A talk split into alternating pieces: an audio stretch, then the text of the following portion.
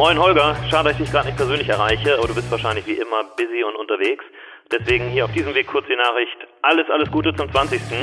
Hast du super gemacht. Ich freue mich auf die nächsten Jahrzehnte mit dir und auf unsere gemeinsame Aufnahme demnächst bei deinem Podcast. Bis dann, Pea. Moin, liebe Leute. Unsere Agentur Nest One feiert in diesem Jahr ihren 20. Geburtstag und wir möchten diesen Anlass nutzen, im Rahmen eines Podcasts mit alten Weggefährten und Kunden auf die wichtigsten Meilensteine der letzten zwei Dekaden zurückzublicken und über spannende Projekte und natürlich gemeinsame Erlebnisse zu sprechen. Herzlich willkommen, liebe Leute, zu einer neuen Folge von 20 äh, Minuten gern noch länger. Heute mit einem wirklich Wegbereiter, Wegbegleiter der ersten Stunden ähm, mit Per Arne Böttcher. Per Arne oder Per, äh, wie es auch immer lieber ist, ist Unternehmer, ist Seriengründer und ist in der Tat auch damals gemeinsam mit seinem ehemaligen Partner Lars ähm, Mitgründer unserer Agentur. Herzlich willkommen, Per. Danke, moin moin. Ja, 20 Minuten gern noch länger. Wir haben schon im Vorgespräch festgestellt, ich glaube, die Anmoderation könnte schon 20 Minuten gern noch länger dauern. Ähm, wir haben uns vor wirklich in der Tat über 20 Jahren kennengelernt. Ich freue mich extrem, dass auch du dabei bist. Ähm, wir werden dieses Jahr 20. Du warst Mitbegründer. Weißt du noch, wie du deinen 20. gefeiert hast? Das ist so lange her inzwischen. Ich kann mich wirklich nicht mehr dran erinnern, nein.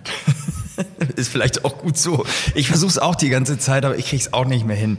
Ähm, aber erinnerst du dich noch, äh, vielleicht nicht wo, aber wie wir uns kennengelernt haben? Oh, das weiß ich noch ganz genau, weil das war dringend notwendig, dass wir uns kennenlernten, weil ich war damals als PR-Berater unterwegs und dann kamen die ersten Kunden und sag, sagten so, Mensch, kannst du nicht für uns auch mal eine Veranstaltung machen? Und ich war so vermessen zu sagen, gar kein Problem, kann ich. Und habe mir damit nicht nur eine blutige Nase geholt, äh, sondern auch äh, wirklich ganz schöne Schrammen, weil die Veranstaltungen liefen zwar so einigermaßen, aber waren alles andere als ein gutes Geschäft. Und so richtig glücklich waren die Kunden auch nicht. Trotzdem kamen immer mehr Anfragen dieser Art und dann sagte mir jemand, nämlich Bernhard Unger damals aus meinem Team, du, ich kenne da jemanden, der wäre vielleicht ganz hilfreich, den solltest du mal anrufen, vielleicht kann der nicht die, einfach die Veranstaltung für uns machen. Und das war so unser erstes Treffen und meine Rettung. Ich glaube, es muss so 98, 99 gewesen ja, sein genau. um den Dreh. Äh, vielen Dank Bernhard auch nochmal. Hashtag Bernhard Unger, der uns damals zusammengebracht hat. Bernie. Ähm, ja, absolut. Spannender Typ, hat Business Development gemacht bei euch, glaube ja, ich. Absolut, ja. Hm, dann ging es ja los, als wir dann angefangen haben zusammenzuarbeiten. Wir beide äh, äh, jung und mehr oder weniger erfahren, aber sehr selbstsicher würde ich jetzt mal behaupten. Äh, du, ihr mit äh, damals der Böttcher Hinrichs AG, da kommen wir gleich nochmal zu.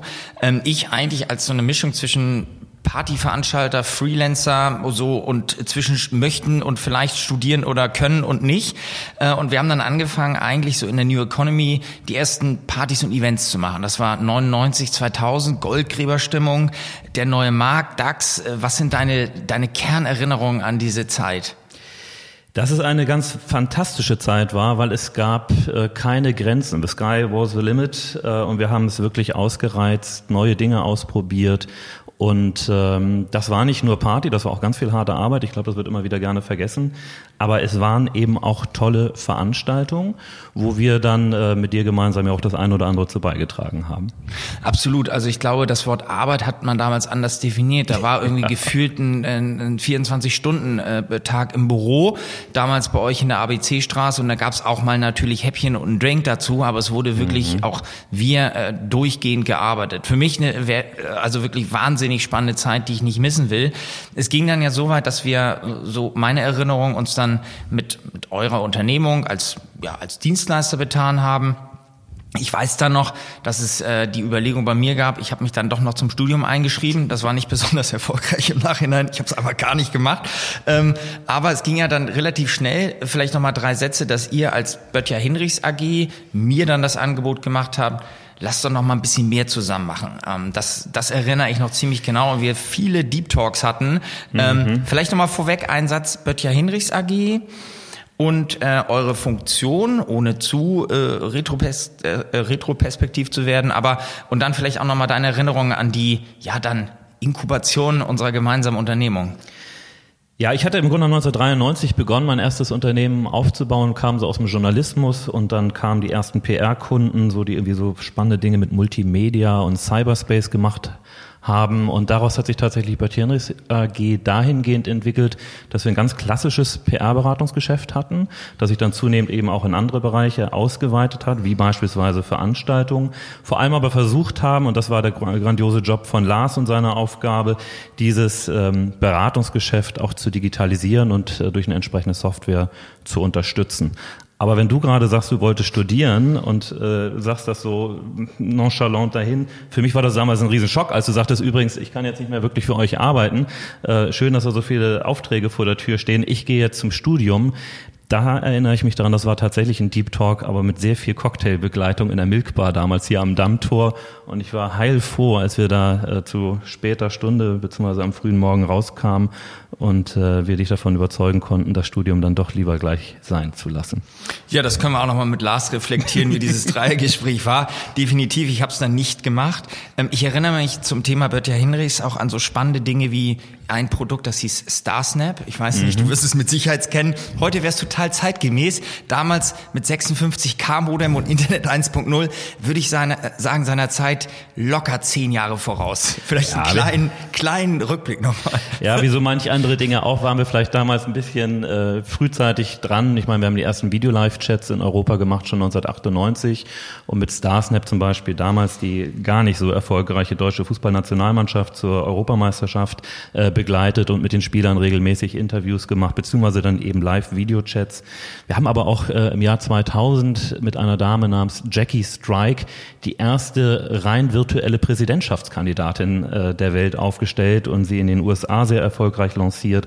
Also so erfolgreich, dass viele ähm, Amerikaner glaubten, die könnte man tatsächlich wählen.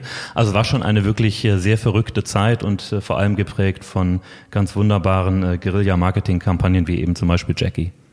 Absolut. Und dann kam ja noch ein, eine vierte Person dazu, das war Fabian, mein mhm. Gründungspartner, den ich dann mit ins Boot geholt, weil wir auch immer was gemeinsam äh, machen wollten. Und wir durften dann bei euch in einer, ja, am Ende des Tages spannenden Location am, äh, am mitten in der Stadt, am ABC-Bogen, am, ja. am Gänsemarkt, ähm, sitzen, haben die Event Labs GmbH, so hießen wir bei Gründung, aufgebaut. Deine Erinnerung an die wilden, also an die Nullerjahre, sagt man ja so schön, habe ich in den letzten Podcast gelernt. Was war der Kern, was was war, ich will ganz bewusst auf ein Thema raus, nämlich auf Networking, was war der, der Kernasset, was war die, der Grund und deiner Meinung nach auch der Erfolg dieser vielen Veranstaltungen, die hat gefühlt, wir konnten jeden Tag auf ein Event gehen. So war mein ja, Gefühl absolut. auf jeden Fall. Ja, es, wir haben es ja auch getan. Richtig. ja, auch dazu haben wir im Podcast mit Loffi schon was gesagt. Sinna Schrader hier, äh, Kabel New Media da, Popnet dort, äh, Böttcher Henrys hier. Es war jeden Tag Action. Ja, und genau deswegen waren diese Veranstaltungen auch so dolle, weil man musste ja, damit die Leute auch zu einem kamen, entsprechend kreativ werden, weil es gab ein Überangebot eigentlich an Veranstaltungen, das tatsächlich, um auf den Punkt zu kommen, daraus resultierte, dass wir in unseren Aktivitäten angefangen haben, den Mensch in den Mittelpunkt zu stellen. Ich glaube, das ist so eine Kernthese, die ich zumindest mal aufstellen würde zum Thema New Economy, dass wir gesagt haben, Geschäfte werden zwischen Menschen gemacht und wir wollen Plattformen bieten, um Menschen auch entsprechend zusammenzuführen. Das war ja nicht nur Party, sondern da wurden ja eifrigst Visitenkarten ausgetauscht und äh, geschäftliche Intros sozusagen äh, vorgenommen, um sich dann am nächsten Morgen oder vielleicht auch eher am Nachmittag dann wieder zu treffen und zu sagen, okay, jetzt führen wir das Gespräch mal weiter und äh, gießen es auch in eine etwas konkretere Form, die dann auch einen geschäftlichen Ausblick erlaubt. Durch euch bin ich dann ja auch, auch das sei erwähnt, auch äh, diese Person, dieser Herr wird im Podcast kommen, an Uwe Jens Neumann gekommen. Würde da vielleicht auch nochmal das Thema Networking im Speziellen, gerade du hast so schöne Worte benutzt wie Multimedia, das wäre heute schon fast wieder cool, obwohl es Retro ist, die 90er sind wieder da. Du hast, äh, äh mein Lieblingswort deiner letzten äh, Sätze war Cyberspace. Mhm. ähm, und natürlich das Thema Networking, was damals auch hochkam, Visitenkarten. Ich erinnere mich mhm. dran, ganz verrückt, man hatte dann irgendwann so einen Palm, so einen Organizer, mhm. wo man theoretisch auch, Bluetooth gab's so noch nicht, Visitenkarten digital übertragen kann, aber nie funktioniert. Also hat man es dann doch mit Giraffe gemacht. Ich weiß nicht, wer die Schriftart noch kennt. Herrlich, so eine Art Steno für für für Nicht-Nerds. Für den Palm. Ja, für den Palm. Schwierige Schrift. Aber vielleicht nochmal zurück. Uwe Jens Neumann hat ja auch eine mhm. Rolle gespielt und äh, in unserem gemeinsamen Networking mhm. und im Networking in Hamburg die Vernetzung mit Berlin, die digitale, die digitale Wirtschaft ähm, in unseren Clustern ähm, mhm. geprägt mit einfach. Ja, ja absolut. Äh, großartiger Networker und auch ein ganz wichtiger Partner für uns damals und auch für unsere Gründung weil als Lars und ich dich endlich so weit hatten, äh, dass du sagtest, ich gehe nicht studieren, äh, warst du ja dann doch so, dass du sagtest, okay, ich habe aber ein paar Bedingungen. Zum einen, ich brauche äh, Räumlichkeiten, ich brauche Infrastruktur, ich brauche Unterstützung bei Themen wie Buchhaltung und Sekretariat. Ich möchte einen kreativen Partner an meiner Seite haben, ich brauche ein bisschen Finanzierung und vor allem brauche ich dann aber auch irgendwie mal Kunden. Und dann haben wir irgendwie gesagt, ja, kriegen wir schon irgendwie alles hin und waren quasi auf dem Weg zum Notar, als ich das Uwe Jens Neumann erzählte, du, wir gründen da jetzt so eine Veranstaltungsagentur mit und das wird ganz großartig, die machen das super. Und er sagte, ich habe so viel Veranstaltung bei mir in der Liste und ich kriege das mit meinem Team überhaupt nicht mehr so richtig alles abgebildet. Kann ich mich nicht gleich daran beteiligen und die machen das dann? Ja, so haben wir ihn quasi gleich mit zum Notar genommen und ähm, euch damit auch ja zumindest mal so einen guten Kickstarter erlaubt für, für erste Aufträge, die dann darüber kamen. Ja, das habe ich in verschiedenen Gesprächen, die wir jetzt schon geführt haben, auch immer wieder reflektiert, was mir gar nicht so bewusst war. Es gab ja die Online-Kapitäne, das war genau. so das große Branchentreff der digitalen Wirtschaft. Und dann gab es ja noch die CXO Lounge. Das war ja da haben so sich die Räder getroffen. Da haben sich die, die Kapitäne und die, da haben sich eigentlich die Räder getroffen, richtig. Die Kapitäne waren auf dem anderen und da haben sich die Räder getroffen. Und wenn man das Wort Networking ernst nimmt, haben wir dadurch damals wirklich auch ernsthaft viel Neugeschäft gemacht. Also der Kontakt zu AOL, äh, damals zu einer Cornelia Schneider, der Kontakt zu äh, verschiedenen Menschen, über Telekom äh, kamen Kontakte über euch, über äh, Hamburg at Work. Ich erinnere mich auf jeden Fall an auch, und dazu vielleicht abschließend zu dieser Phase, nicht der Nullerjahre, aber wir springen etwas, auch natürlich an schöne Böttcher Henrichs Partys. Und ich oh glaube, ja. da haben wir eine Baustellenparty. Vielleicht dazu nochmal zwei Erinnerungen, dann gehen wir gleich von den Nullerjahren ein bisschen weiter nach vorne. Oh ja, die Baustellenparty war legendär und äh, zum Glück fand sie im, Rau, äh, im Rohbau statt. Äh, aber das war ja ein, ein wirklich sehr besonderer Abend, an den ich auch immer wieder und gerne zurückdenke, wo wir mit vielen Partnern, äh, die uns ihren Champagner zur Verfügung gestellt haben oder ihre Matjesbrötchen, was auch immer, eine tolle Veranstaltung hatten. Ich erinnere mich dann, ging es, das wollen wir gar nicht so weiter vertiefen, mit der Böttcher Henrichs AG ja nicht in die dritte Finanzierungsrunde, wenn ich das richtig weiß. Ihr hattet am Ende noch äh, das Thema Software auf dem Zettel fand ich ganz spannend, weil die sozialen Netzwerke so da noch gar nicht präsent waren bei uns. Es gab sowas wie, ich glaube, das hieß Chatrooms, hat aber immer irgendwie ja. was ganz Nerdiges. Ähm, das Thema Digitalisierung von Themen äh, hast du danach ja erstmal ins Reale getragen und hast dann, ich glaube, das war ziemlich 2003 um den Dreh, ähm, mit oder den Business Club Hamburg gegründet. Äh. Ja, äh, ich bin zunächst mal Mitglied in einem Hamburger Business Club geworden und habe dann ein bisschen später, 2008, mit dem Business Club Hamburg an der Elbchaussee äh, meinen eigenen Club quasi gegründet. Aber das, was du sagst, ist gerade ein ganz wichtiger Punkt, weil die Krise der, der New Economy ähm, hat etwas völlig Neues hervorgebracht, weil in der Folge kamen tatsächlich die gesamten sozialen Netzwerke mit Facebook, dann mit LinkedIn, mit dem heutigen Xing, beziehungsweise damals eben OpenBC. Äh, jede Krise bringt eben auch etwas Neues hervor. Und ich glaube, dass gerade in diesen Zeiten, wir nehmen ja hier gerade mitten in der Corona-Krise auf, auch ein ganz schöner Punkt, den man sich immer wieder vor Augen führen kann, dass aus Krisen eben auch Neues entsteht. Ja? Wie aus der Finanzkrise 2008, 2009 die Plattformökonomie entstanden ist mit Firmen wie Airbnb und Uber.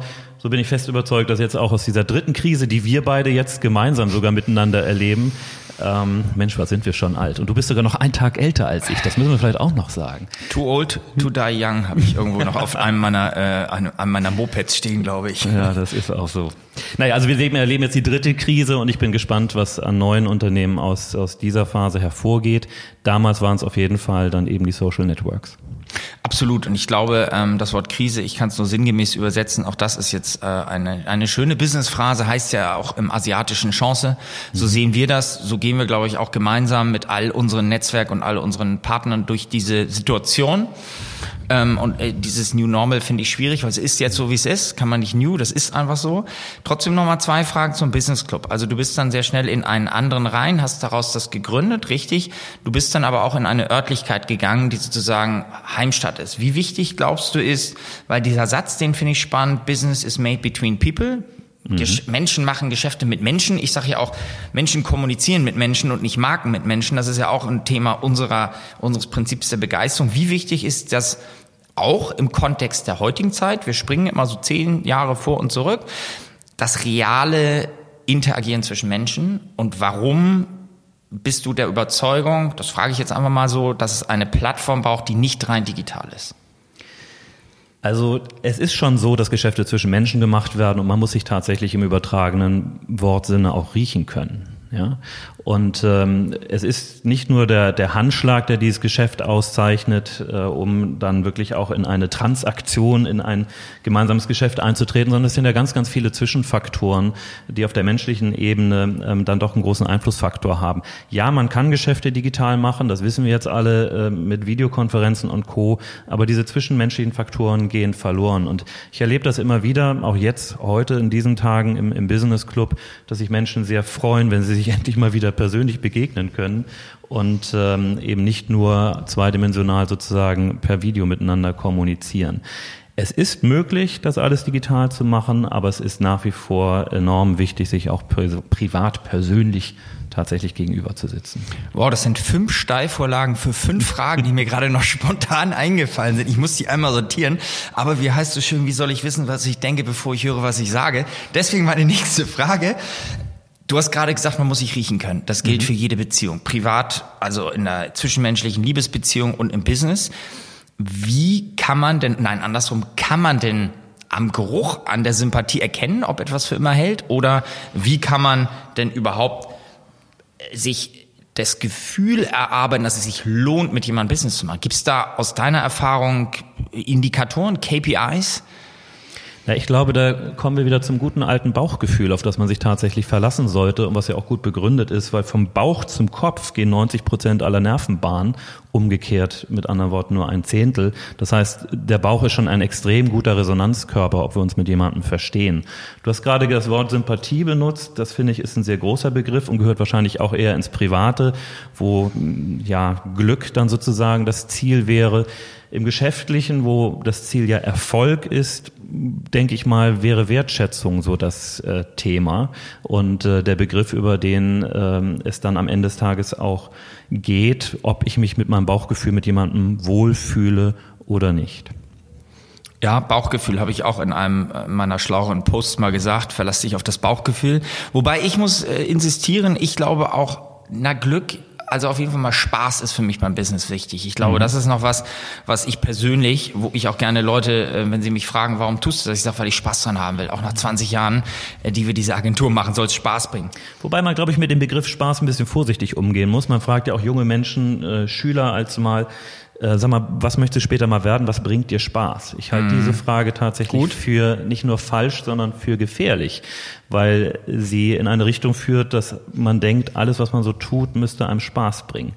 Ich kann sagen, als Unternehmer jetzt mit einem Vierteljahrhundert Erfahrung, es bringt mitnichten alles Spaß. Ja. Entscheidend in den Fragen ist noch, in den, in den Tagen, wo es nicht Spaß bringt, fällt es einem grundsätzlich noch leicht. Ja, also, dass man leicht miteinander Geschäfte machen kann, dass man leicht morgens aufsteht und sagt, oh, es bringt gerade nicht so richtig Spaß, aber ich gehe trotzdem noch gerne ins Büro und erledige die Sachen. Das ist der entscheidende Faktor. Spannender, spannender Ansatz. Kann ich teilen, sehe trotzdem, unten rechts muss trotzdem Spaß stehen. Das ich glaube ganz wunderbar. Und, und, und das zeichnet ja auch das Unternehmertum aus. Du mit deinen diversesten Geschäften, auf die wir gleich noch eingehen, das ist noch eine 18-seitige, äh, 18-seitige 12-Punkt Zusammenfassung. Ich würde trotzdem gerne noch mal zwei, drei deiner, deiner Business-Dinge gleich mit dir besprechen, weil es mich selber auch immer inspiriert mit Menschen, die ähnlich ticken, aber anders sind, die äh, motiviert, wie du auch gerade sagtest, auch durch Krisen durchgehen. Ich will jetzt gar nicht auf eine Krise kommen, sondern ich würde nochmal sagen, du hast dieses schöne Buch ähm, Hand drauf, zehn Gebote des Beziehungsmanagers ähm, äh, verfasst. Äh, wann hast du angefangen zu schreiben? Ja, klar, irgendwie gefühlt in den 80ern, das hast du gesagt. aber ähm, was hat es immer mit diesen drei, vier ja, parallelen Dingen auf sich. Den Business Club, die Unternehmungen, das Schreiben, dann aber auch noch äh, deine, äh, ja, am Ende des Tages deine Rolle als äh, Familienvater. Du hast auch noch eine sehr spannende, große Familie. Das sind ja ganz, ganz viele Rollen. Und wie machst du das alles? Naja, äh, Steve Jobs hat ja mal diesen wunderbaren Vortrag äh, gehalten, wo er an der Harvard University von äh, Connecting the Dots sprach. Also im Nachhinein muss ich sagen, ist mir überhaupt erst deutlich geworden, wie die Dinge zusammenhängen. Ja, also ich habe angefangen, ähm, ich habe als Schülerzeitung beispielsweise habe ich Prominente einen Leuchtturm malen lassen, weil meine Schülerzeitung hieß Leuchtturm. Über 300 Prominente haben einen Leuchtturm gemalt. Der Bundespräsident Beate Use, alles was Rang und Namen hatte, alle habe ich persönlich getroffen. Schön in einer Reihe. Bundespräsident Beate Use, bam. Welcher war es denn nochmal? Ja, wie also, Daraus hat sich ein entsprechendes Netzwerk ergeben, das ich natürlich dann auch, auch anderweitig nutzen konnte. Aber es war immer dieser klassische Netzwerkgedanke, äh, ich sozusagen als Spinne im Netz und alles läuft über mich.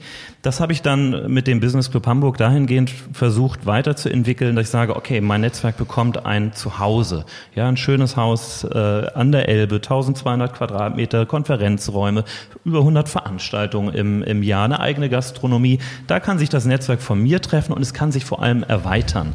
Ja, es kann eine Eigendynamik entwickeln und ich kann es so weit entwickeln, dass ich es quasi institutionalisiere und es eben nicht mehr von mir abhängt. Ja, und heute bin ich zwar noch sehr gerne im Club, aber der Club funktioniert, ohne dass ich da sein muss, äh, weil das Netzwerk als solches hervorragend strukturiert und organisiert wird von den Kollegen dort vor Ort.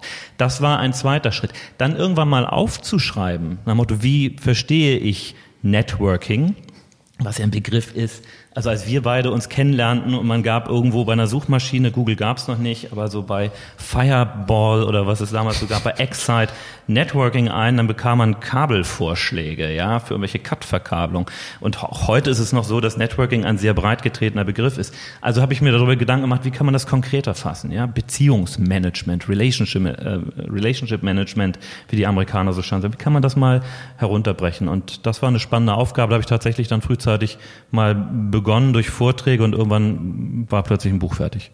Eins von mehreren. Also ich glaube, das sind ja, ähm, es gibt auch noch das Buch Digital hilft, analog entscheidet. Also mhm. auch da kann man sicherlich in den Notizen nachlesen äh, und gleich bei Audible äh, Per Arne als, äh, als Autor sozusagen folgen. Äh, vielleicht auch mal irgendwann im Podcast. Was mich persönlich noch äh, immer begeistert hat, ist, auch wenn man mal ein Jahr keinen Kontakt hatte, mehr oder weniger über die sozialen Netzwerke kriegt man ja so mit, was der andere so tut. Die waren ja dann auch da. Mhm. Ähm, hatten wir immer auch persönlich mit Familie auf Geburtstagen ähm, immer ein gutes Verhältnis und aber auch geschäftlich warst du da. Du hast mir auch, das muss ich auch nochmal mit Dankbarkeit sagen, auch wenn das Ding mit im wahrsten Sinne des Wortes Vollgas gegen die Wand gefahren ist. Ähm, irgendwann kam ich im Sommer 2012 zu dir und habe gesagt, Per, ich habe hier so eine Idee. Wir bauen jetzt Motorräder. Großartig. Äh, fandest du auch super, hast mir auch gleich ein, zwei Kontakte, den einen kannte ich schon, das war Tom Yamaoka, aber da hast du nochmal eine andere Tür aufgemacht und auch einen, einen, weiteren Kontakt gemacht, der dann sogar mit reingegangen ist. Ähm, an verschiedenen Gründen würde ich über dieses Startup ein Buch schreiben, mhm. äh, wüsste ich genau, woran es gescheitert ist. Also ich glaube, äh, mein Learning aus diesem Startup, ich stelle diese Frage oder äh, dieses äh, Thema bewusst jetzt gerade auf dem Podium, äh, vertraue niemals einem Businessplan. Also mhm. mach eine Kostenplanung mhm. und hör auf mit Hockeysticks. Ähm, Ideen scheitern nicht am Team, sondern im Team. Mhm. Und am Ende des Tages würde ich sagen, zu viele Köche verderben den Brei. Das mhm. sind so ein paar Bauernregeln, die ich da rausgezogen habe. Was sind denn, ich möchte gleich noch über ein sehr erfolgreiches Startup von dir sprechen, was sind denn deine Regeln, jetzt sehr spontan, stand nicht auf dem Zettel, die du dir bei solchen Gründungen. Bauchgefühl habe ich mitgenommen. Sehe ich mhm. übrigens auch genauso, auch nach meinem letzten gescheiterten Startup. Das ist gerade mhm. anderthalb Jahre her. Ähm, was sind denn die Regeln, die du hast für dich? Also auch für dich persönlich, als Manager, mhm. als Unternehmer. Also zunächst mal geht es mir tatsächlich um die Gründungsidee. Und da ist schon der Begriff Idee einer, wo ich sehr penibel bin, weil vieles, was ich sehe, hat nicht den Reifestatus einer wirklichen Idee, sondern es ist eher ein Einfall. Mit einem Einfall wird es schwer, erfolgreicher Markt zu sein. Man muss sich das wirklich aus unterschiedlichsten Gesichtspunkten anschauen. Du hast gerade ein paar Aspekte genannt. Team und Finanzierung und, und das Produkt selber sollte man auch nicht vergessen. So, das sind Dinge, ähm, wenn die Idee richtig gut ist und wenn es dann eine ist, die auch nicht nur in die Zeit passt, also wirklich in den momentanen Zeitgast, sondern darüber hinaus auch eine Tragfähigkeit hat, weil sie beispielsweise nicht nur auf einen Trend, sondern auf Megatrends aufsetzt. Dann ist es, glaube ich, etwas, wo es äh, relativ leicht fällt, äh, das richtige Team, die richtige Finanzierung äh, aufzustellen und die Potenziale auch zu realisieren. Was es dann für Parameter gibt, die besonders zu gewichten sind, hängt tatsächlich immer von der Unternehmung selber ab. Es ist ein Unterschied, ob ich eine Produktion aufbauen muss. Da habe ich auch meine Erfahrung die letzten Kommen Jahre gesammelt. Ja. ja, oder ob es sozusagen ein rein digitales Startup ist, wo ganz andere äh, Gesetzmäßigkeiten zumindest an dieser Stelle auch gelten. Saubere Luft. Also, wenn man mal guckt, es fragen sich, ich fange mal ein bisschen metaphysisch an, du hast es eben so schön gesagt, wieso zur Hölle müssen wir Geld ausgeben, um in den Weltraum zu fliegen? Mhm. Warum machen die das? Das bringt doch nichts, wir haben doch genug Probleme hier auf der Erde. Das ist jetzt mal eine schöne Phrase, die kann man mal so stehen lassen. Ich sage sie bewusst etwas provokant und schnodderig. Was hast du aus dieser Wir fliegen mal in den Weltraum Idee und äh, an am Ende des Tages, man kann es sagen, mit dem mit dem Startup, mit dem am Ende jetzt großen oder Unternehmen mit Airy, was war da, was war da die zündende Idee? Wie wir alle wissen, wäre es oder ist es, ich meine, das Unternehmen gibt es noch zeitgemäßer denn je im Zeichen von, wie reinigen wir die Luft und natürlich auch im Sinne von einem nachhaltigen und, äh, sagen wir mal, auch ja, äh, verträglich und, ähm, und, und gesunden Lebensstil. Das sind jetzt ganz, ganz viele Dinge auf einmal. Ich fange mhm. nochmal an, warum fliegen wir ins Weltall? naja, gibt es, glaube ich, zwei Antworten drauf. Ich würde sagen, damit wir so wunderbare Sachen wie Teflon und Co. mal irgendwie hier auch bei uns in der Küche einsetzen können, also von der technologischen äh, Entwicklung, die für den Weltraum stattfindet, part also daran partizipieren. Elon Musk würde wahrscheinlich eher sagen, ja, wir müssen eine multiplanetare Spezies werden und deswegen müssen wir den Weltraum erobern. Aber die, die Frage ist, äh, ist berechtigt. Ich glaube, es ist schon so, dass wir ähm, viele Fragestellungen momentan auf unserem Planeten Erde haben, die ähm, eine Lösung und eine Antwort tatsächlich an ganz anderer Stelle ähm, finden. Und das kann zum Beispiel auch im Weltraum liegen. Man sagte mal, dieses Out of the Box, ja, vielleicht muss man auch mal den Heimatplaneten verlassen, um an anderer Stelle die richtigen Lösungen zu finden. Wie bist du dann, also ich habe jetzt das äh, sehr geschickt eingefädelt, äh, weil du es mir so erklärt hast, auch damals hast du gesagt, guck mal, das ist einer der Gründe, warum man, äh, also einer der positiven Gründe, die die NASA, die wir davon mhm. adaptiert haben. Dann bist mhm. du ja als Unternehmer, wir reden vom Business Club, wir reden vom Vater und äh, vom, äh, ja, am Ende des Tages Familienmenschen, wir reden von Büchern, wir reden von auch klassischen äh, PR-Themen, die du weiterhin als Stratege begleitet hast, aber du hast immer wieder als Unternehmer Thema gearbeitet. Und ich würde gerne, bevor ich zu deinem aktuellen Thema komme, einmal Ari rausgreifen. Mhm. Wie hat das angefangen? Was war die Motivation? War es das richtige Team? Augenscheinlich ja. War es der richtige Moment auch?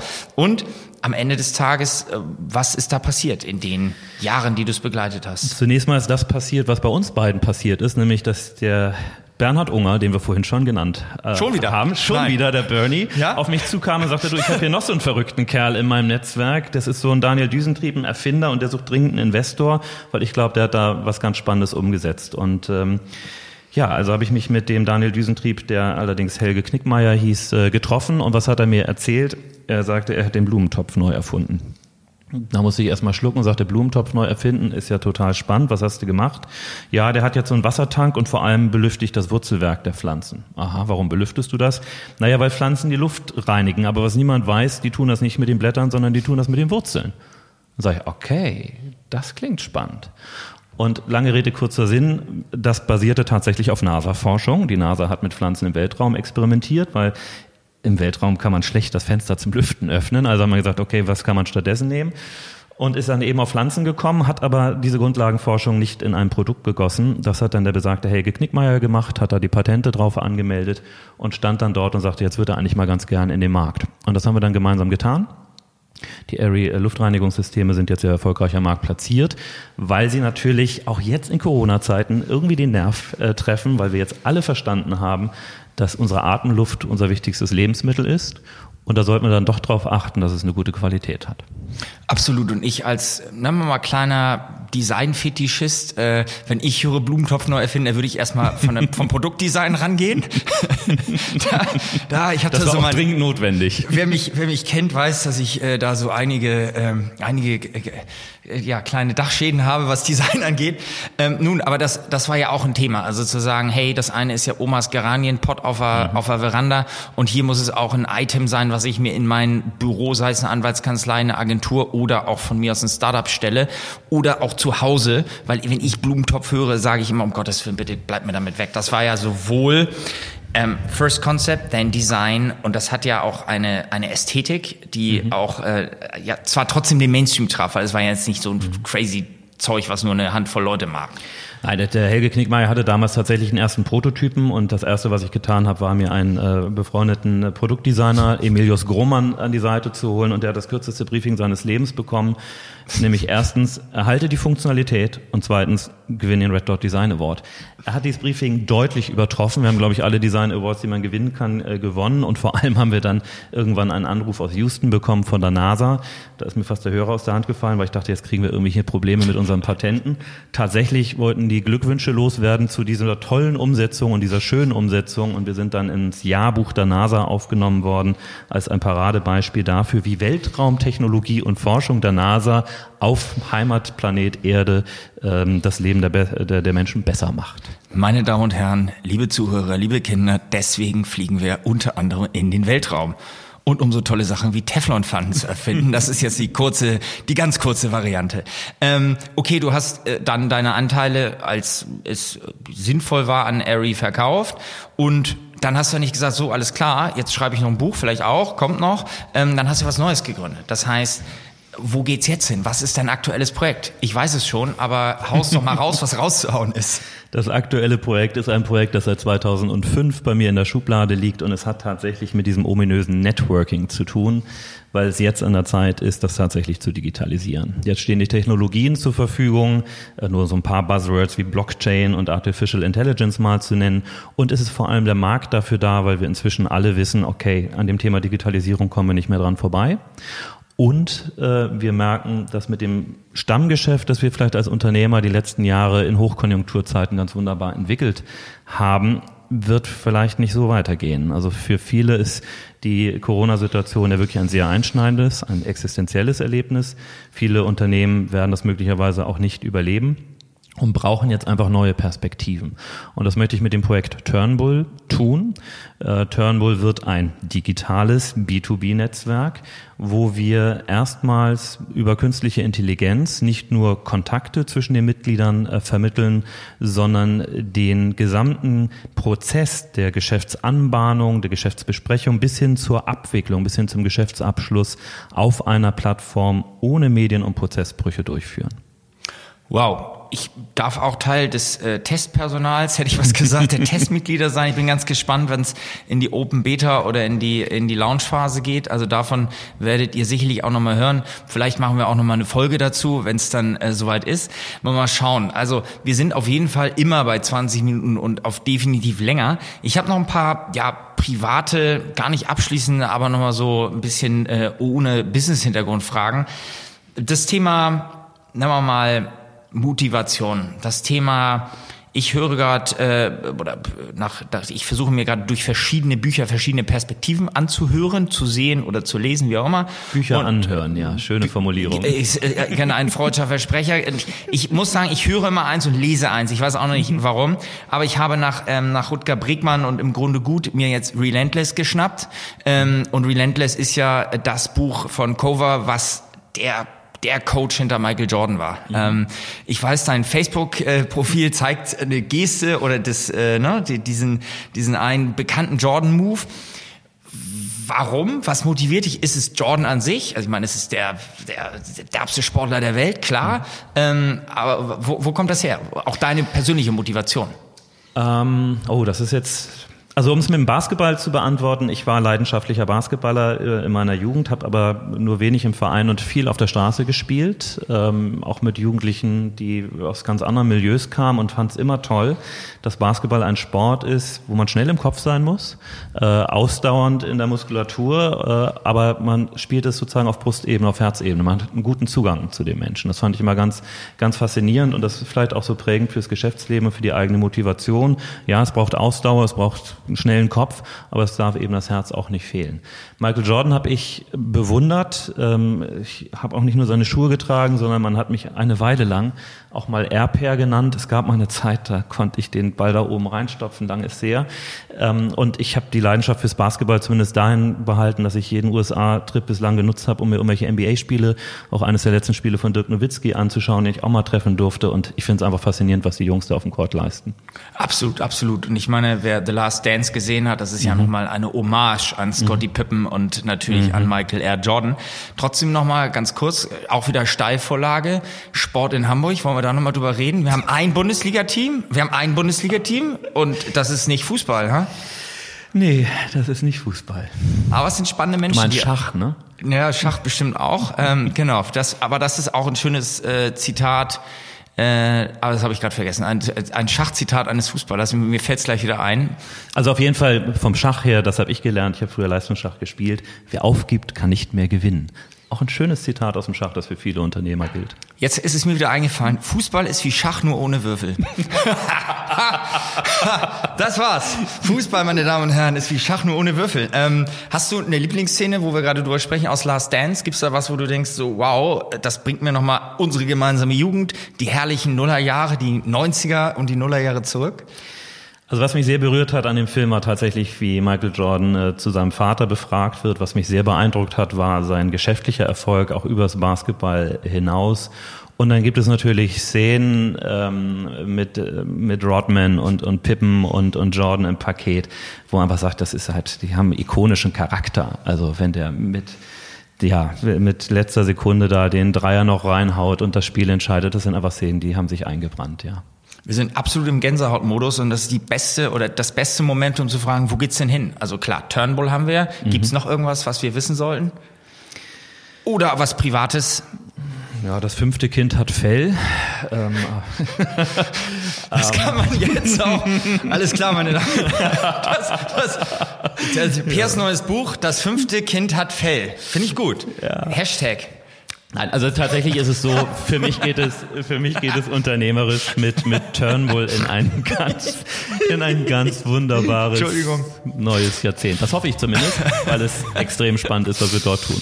Jetzt habe ich dich aus der Fassung gebracht, ne? Nein, Entschuldigung. ich bin nicht aus der Fassung, ich bin emotional. Und das äh, gehört, glaube ich, bei allem, was uns verbindet, dazu. Und ich, ich habe gerade ein Bild im Kopf von das fünfte Kind hat Fell. Das erinnert, ich weiß nicht, irgendwie kommt Catweasel hoch, sowas in der Richtung. ähm, gut, und wir haben ja geguckt, dass die Mikrofone bestmöglich ausgepegelt sind, wenn wir auch ausgiebig lachen. Ja. Ähm, ich finde, das ist ein, ein schöner Abschluss, Per. vielen Dank, vielen Dank für diesen, äh, für dieses Momentum. Das waren natürlich 20 Minuten definitiv länger. Ähm, vielen, vielen lieben Dank, dass du da bist und ich freue mich auf alles, was uns äh, verbindet oder danke dafür, dass äh, du da bist im Sinne von dem, was uns verbindet und ich freue mich auf das, was vor uns liegt und natürlich vor dir und wünsche dir ganz, ganz viel Erfolg. Danke. Auf die nächsten 20 Jahre. Vielen Dank und bis zur nächsten Folge.